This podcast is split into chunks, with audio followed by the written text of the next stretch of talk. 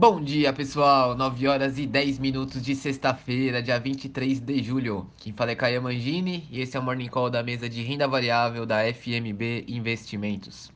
Começando com o nosso destaque da mesa, que na verdade hoje não é bem um destaque, é mais uma mensagem.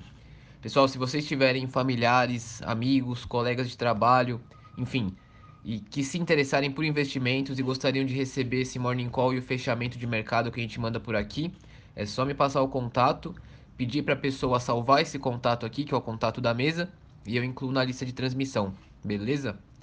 Agora falando das bolsas, o índice Bovespa fechou o dia ontem em alta de 0,2%, na casa dos 126.100 pontos.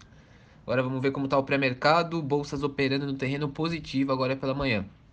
Futuro do Ibov subindo 0,3%, nos Estados Unidos S&P subindo 0,4% e Nasdaq subindo 0,3% e Europa sobe 1,2%.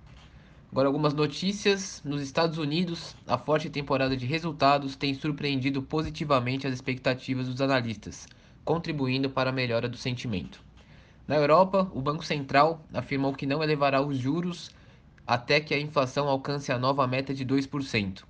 Já do lado negativo, na China, a bolsa volta a cair com preocupações sobre novas pressões regulatórias nas empresas de tecnologia.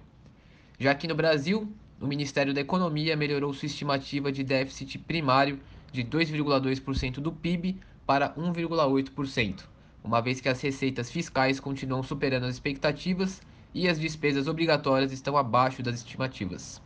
É isso, pessoal. Uma excelente sexta-feira a todos, um bom final de semana e bons negócios.